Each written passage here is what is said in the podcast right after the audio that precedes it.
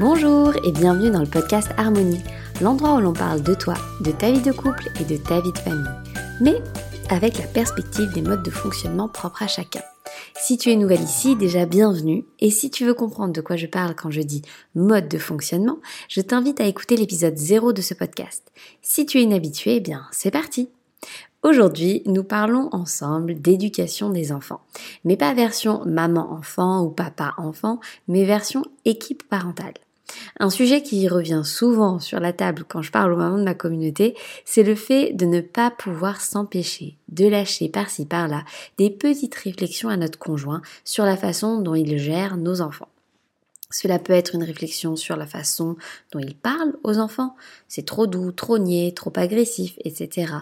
Ça peut être aussi sur les mots qu'il choisit d'employer.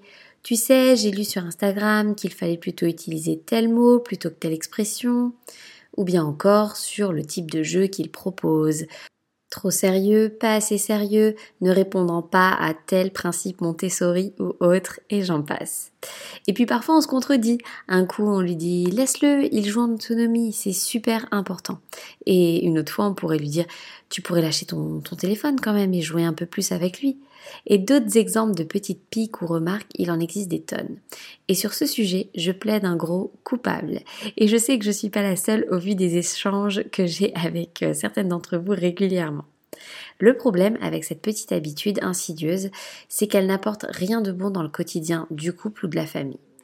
Quand vraiment ces phrases font partie régulièrement de notre quotidien, ça a tendance même à abîmer le couple, à abîmer la relation, la complicité qu'on pourrait avoir.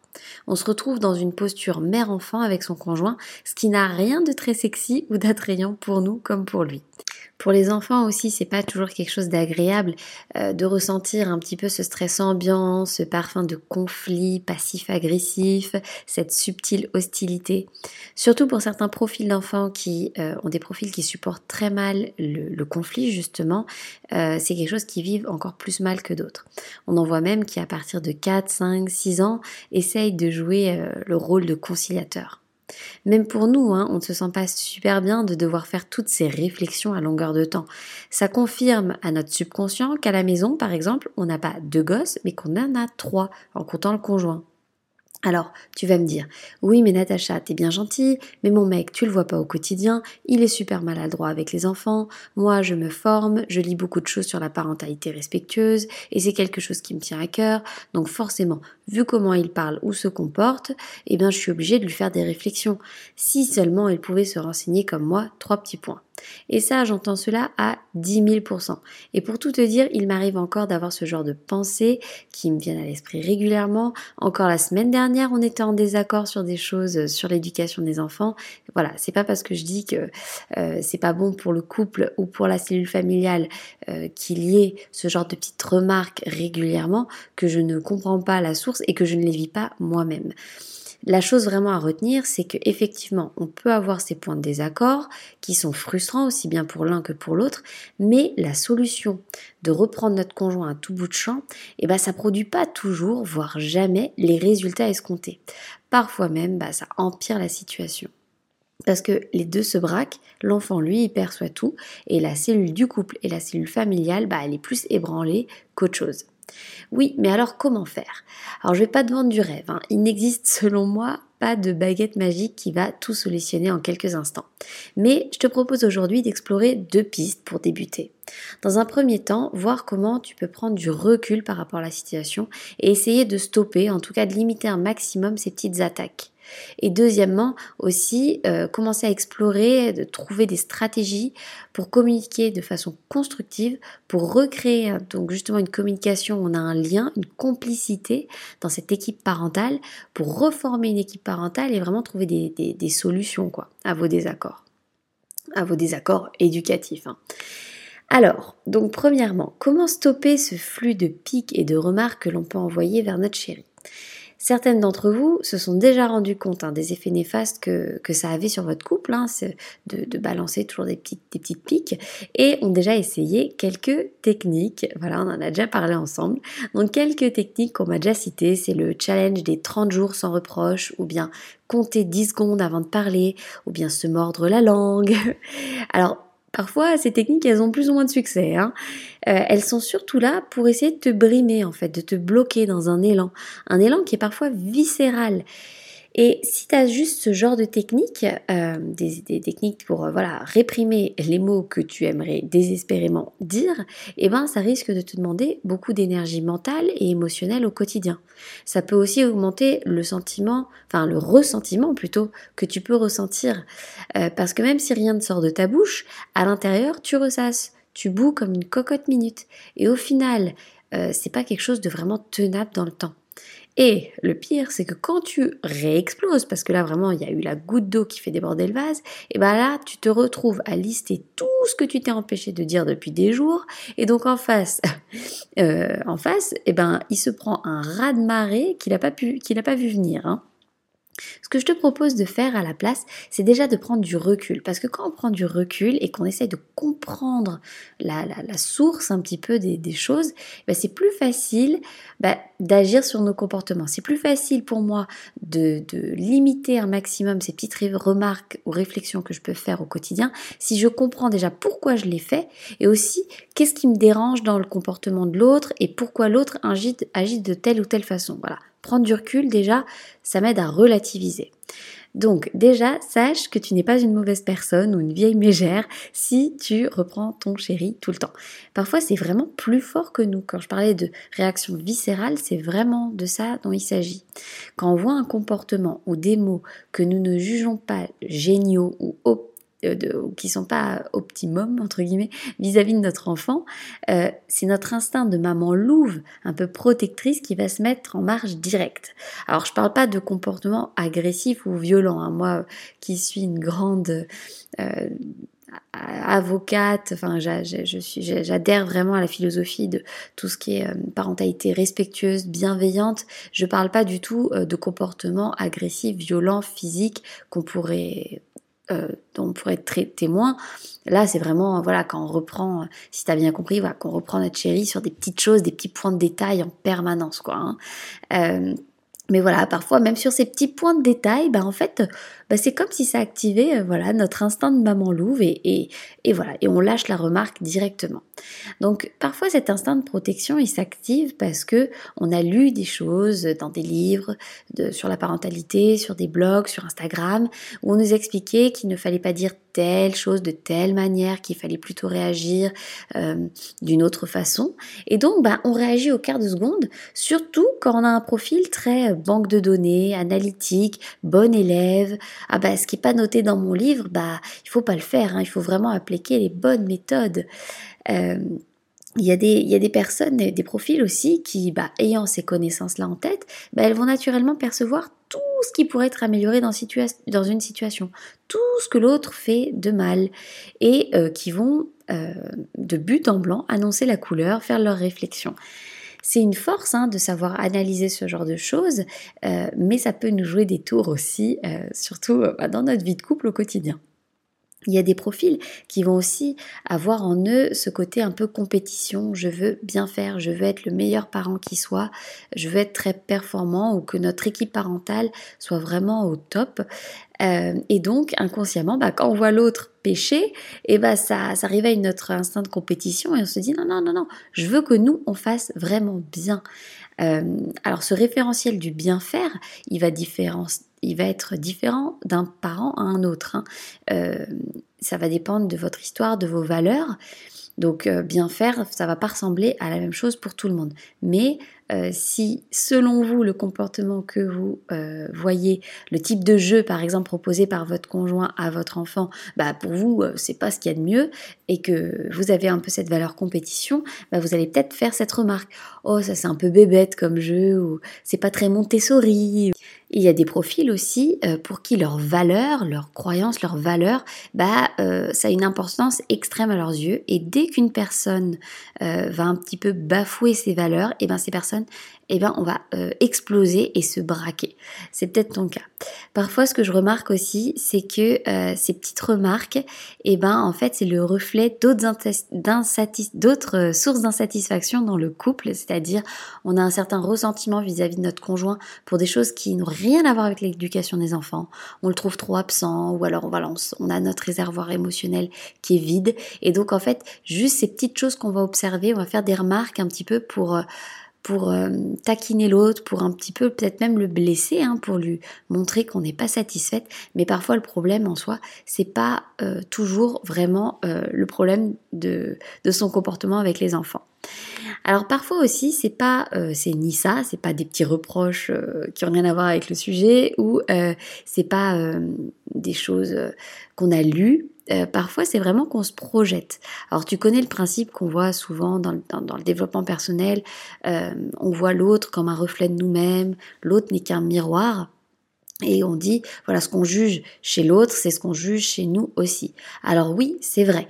Je peux par exemple mal supporter que mon mari hausse un peu la voix parce qu'en fait c'est quelque chose que je n'aime pas du tout du tout dans mon propre comportement quand je moi-même j'hausse la voix. Donc quand je le vois faire, eh ben je juge ça, je juge ça négativement et parfois je lui fais la réflexion.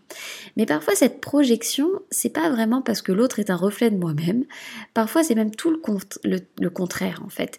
Euh, parfois notre conjoint, il a un autre mode de fonctionnement que nous, un mode de fonctionnement qu'on ne comprend pas en fait, qu'on ne perçoit pas euh, c'est pas notre propre réalité.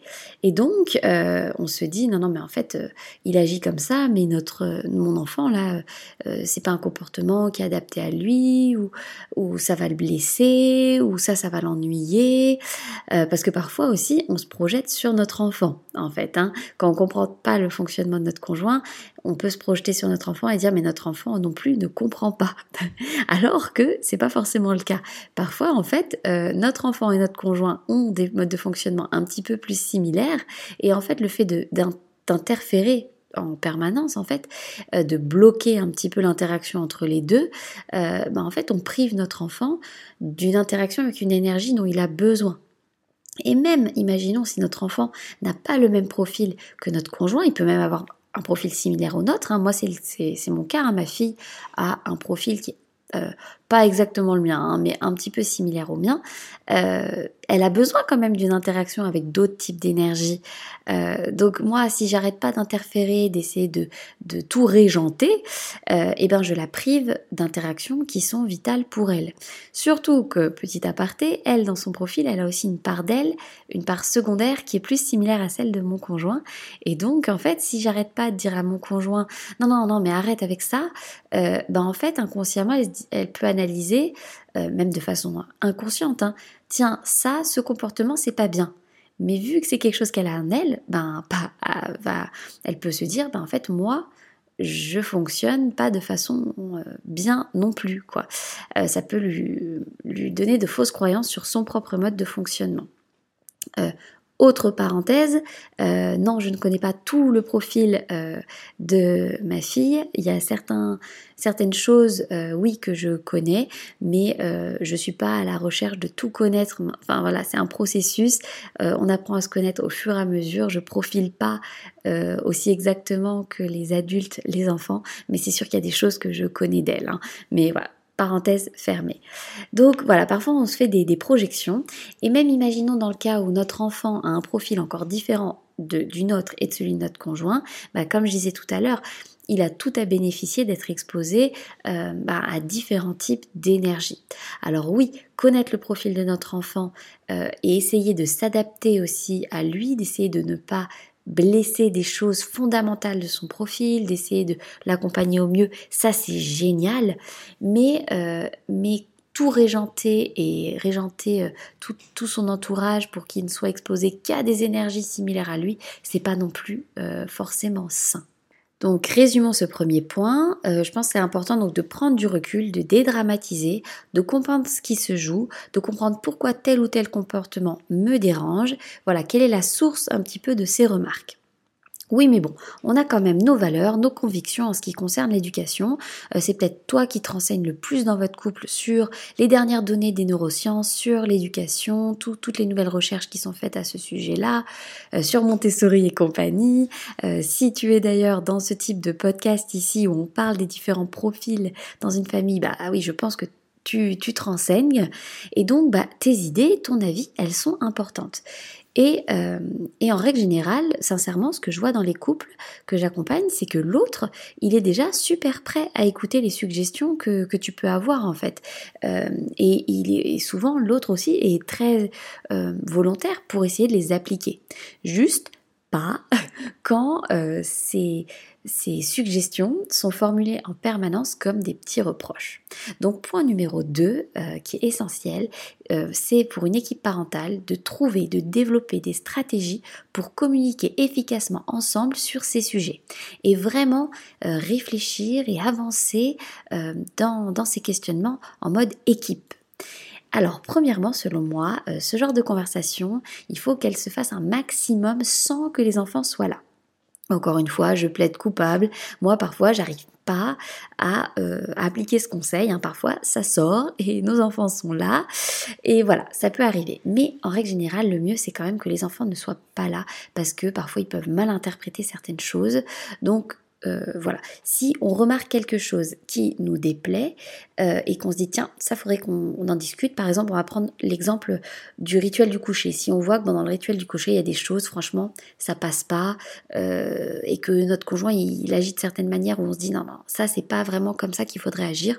On, peut dire sur le coup à notre chéri, tiens, écoute, je pense qu'il faudra qu'on qu'on discute d'un truc ensemble euh, euh, ce soir ensemble? Est-ce que ça te dit qu'on prenne quelques minutes pour en parler? Alors, Petit aparté, pour certains profils, ce genre de phrase, ça les met en gros stress. Pourquoi reporter à plus tard quelque chose qu'on une discussion qu'on pourrait avoir maintenant? Ils vont dire non, non, mais on en parle maintenant. Euh, donc vous pouvez vous mettre, s'il y a un de vous deux qui a un profil comme ça, qui déteste ce genre de choses où on va parler, enfin ce genre de phrase de on va parler de ça, vous pouvez vous mettre un nom de code euh, pour faire comprendre à l'autre que c'est quelque chose qui concerne les enfants et qu'il faudra mieux en parler euh, quand les enfants ne seront plus là. Mais euh, donc voilà, au lieu de lui sauter à la gorge, dire tiens, faudra qu'on discute de certaines choses.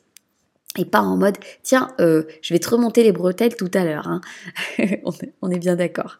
Ensuite, donc quand ce moment de discussion ensemble arrive, le but c'est de rendre ce moment constructif.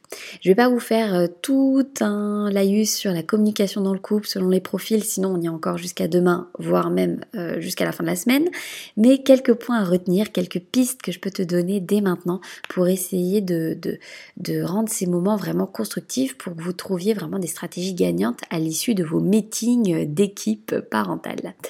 Donc déjà, c'est que pendant ces moments, de sortir vraiment du mode reproche, euh, de, surtout de ne pas faire un de tout ce que l'autre fait mal, d'éviter le mode attaque. Deuxièmement, c'est vraiment d'exprimer ce qu'on observe, ce qui nous gêne, ce que ça nous fait ressentir. Euh, mais voilà, de sortir du mode juste reproche, d'exprimer voilà notre ressenti vis-à-vis des choses. On se concentre aussi sur le point de discussion. Par exemple, si, euh, je prends l'exemple de tout à l'heure, si le point un peu sur lequel j'aimerais qu'on discute, c'est comment se passe le rituel du coucher et les points dans ce rituel du coucher que je trouve non fonctionnels, euh, voilà, on parle que de ça. On ne ressort pas tous les sujets dans notre couple qui ne sont pas réglés. Chaque chose en son temps. On essaye aussi de ne pas s'interrompre, de vraiment écouter l'autre. Même si c'est vous, euh, même si c'est toi qui euh, te renseigne le plus au niveau de la parentalité, écoute aussi ce que l'autre a à dire, euh, a à dire sur la situation. Déjà, tu vas comprendre pourquoi il agit de telle ou telle façon, euh, et aussi tu vas te rendre compte qu'il a des, points de vue intéressants à partager aussi. On comprend mieux aussi après son profil et pourquoi il agit plutôt de telle façon, autrement que nous en fait. Et euh, aussi, si vous voyez que vous avez du mal à vous mettre d'accord, euh, ce qui est bien, c'est de ne pas botter en touche et de ne pas avoir notre ego qui parle et de dire ok ok bon bah euh, c'est bon on fait comme tu veux, voilà de lâcher l'affaire un petit peu, alors qu'au fond nous on n'est pas du tout d'accord. Vraiment de mettre notre ego de côté, de se concentrer sur bah, pourquoi on le fait, on le fait pour le bien-être de la famille, pour le bien-être de notre enfant, pour que voilà ça se passe bien et vraiment de mettre notre énergie là-dessus. Le but c'est pas de savoir qui a raison ou qui a les meilleures solutions à proposer. Aussi, on oublie l'espoir de transformer notre conjoint en maman bis ou en clone de nous. Comme je disais tout à l'heure, nos enfants, ils bénéficient d'être exposés à différents types de profils, différents types d'énergie, différentes façons de faire. Je parle, je parle pas forcément ici de genre euh, homme-femme, mais de différents types de profils. Le principal, c'est vraiment d'avoir une ligne directrice commune, un cap, et après la façon de faire de chacun peut varier. Hein. Euh, ensuite, on peut aussi s'appuyer sur notre complémentarité plutôt que de se focaliser sur nos différences qui nous tapent sur le système. Donc, euh, qu'est-ce qui, toi, te prend le plus d'énergie à toi pendant le coucher des enfants? Qu'est-ce que tu as du mal à gérer? Qu'est-ce qui te fait sortir de tes gonds? Par contre, qu'est-ce que toi tu fais facilement? Et parfois on se rend compte que c'est pas la même chose pour l'un et pour l'autre. Et quelle chance alors de se reposer sur les forces de l'un et de l'autre. Un dernier petit point d'encouragement. Ce que j'observe beaucoup avec les mamans de ma communauté et dans ma propre vie, c'est que quand on lâche un peu la grappe à chérie euh, et qu'on lui laisse un peu de la marge de manœuvre, et bien parfois on peut être très étonné de voir qu'en fait il gère super bien et que même bah, il a écouté ce que nous avions partagé par-ci par-là sur tel sujet au niveau de l'éducation par exemple euh, et qu'en fait il essaye de l'appliquer. Alors oui, on n'est pas sur du 100%, mais est-ce que nous-mêmes on applique tout à 100% tout le temps parfaitement? Donc voilà, j'espère que cet épisode t'a plu. Merci à toi de m'avoir écouté jusque-là. Si tu as envie d'échanger sur ce sujet, de me partager ton point de vue, ton expérience, c'est avec grand plaisir. Tu peux pour cela me contacter par mail ou en MP. Si ce podcast te parle, te plaît et que tu l'écoutes depuis Apple Podcast, je te serais vraiment reconnaissante de lui laisser une note et un commentaire. Cela aide beaucoup à le faire connaître à d'autres personnes qui pourraient être intéressées par toutes ces problématiques. Et sur ce, je te souhaite d'avancer dans ton quotidien et tes projets de vie en respectant qui tu es vraiment. Et je te donne rendez-vous dans un prochain épisode. À très vite!